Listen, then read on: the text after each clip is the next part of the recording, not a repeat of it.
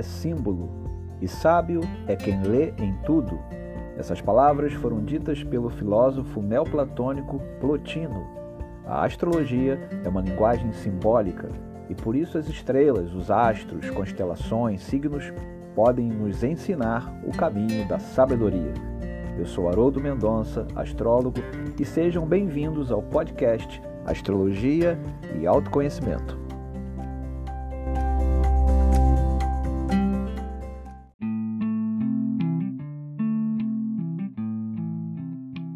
Lua cheia em Aquário.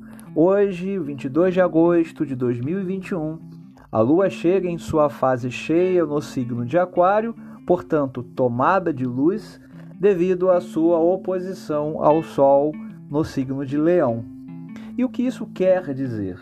Poderíamos fazer várias leituras astrológicas a respeito, mas vou me ater a uma perspectiva apenas.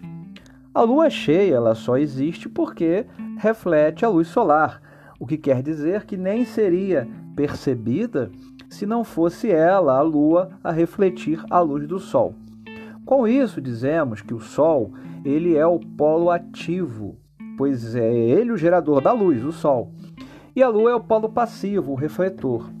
Portanto, se considerarmos a luz solar como a representação da vontade do espírito que somos, ou seja, o self, e a lua como a consciência ou o ego, se este refletor, representado pela lua, não for como um espelho límpido, polido, que possa realmente refletir a luz solar de forma plena e satisfatória, haverá distorção da luz.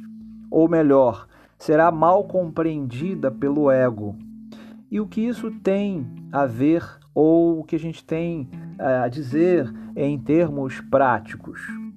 Quer dizer que os assuntos, os temas representados nas casas astrológicas onde Leão e Aquário estão nos nossos mapas, poderão ser importantes nos próximos dias.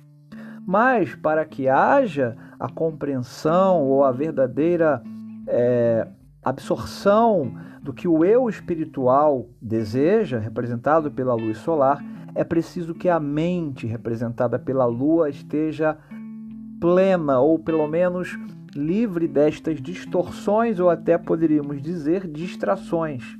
Vou dar um exemplo. Quem tem ascendente em touro tem leão na casa 4, consequentemente, aquário na casa 10. Então, o sol estará na casa 4 em leão e a lua cheia na casa 10 em aquário, para quem tem um ascendente em touro.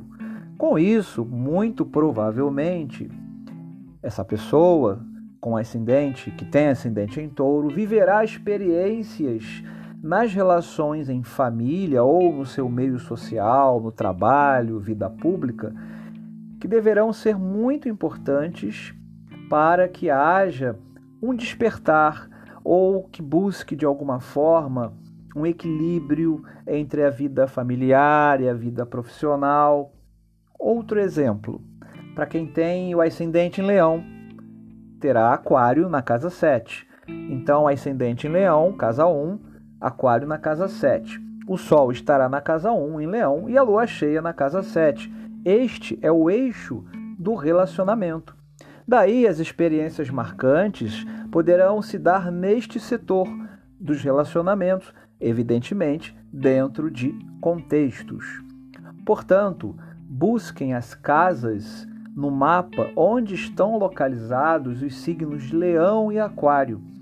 E com isso saberão os assuntos, os temas onde poderão ser confrontados pelas adversidades para que a luz representada pelo Sol, o Self, o Espírito, seja devidamente refletida e absorvida pela Lua, representando o ego, sem distorções ou, como eu falei, sem distrações. Ou seja, que seja algo compreendido, vivenciado, experienciado e integrado de forma positiva.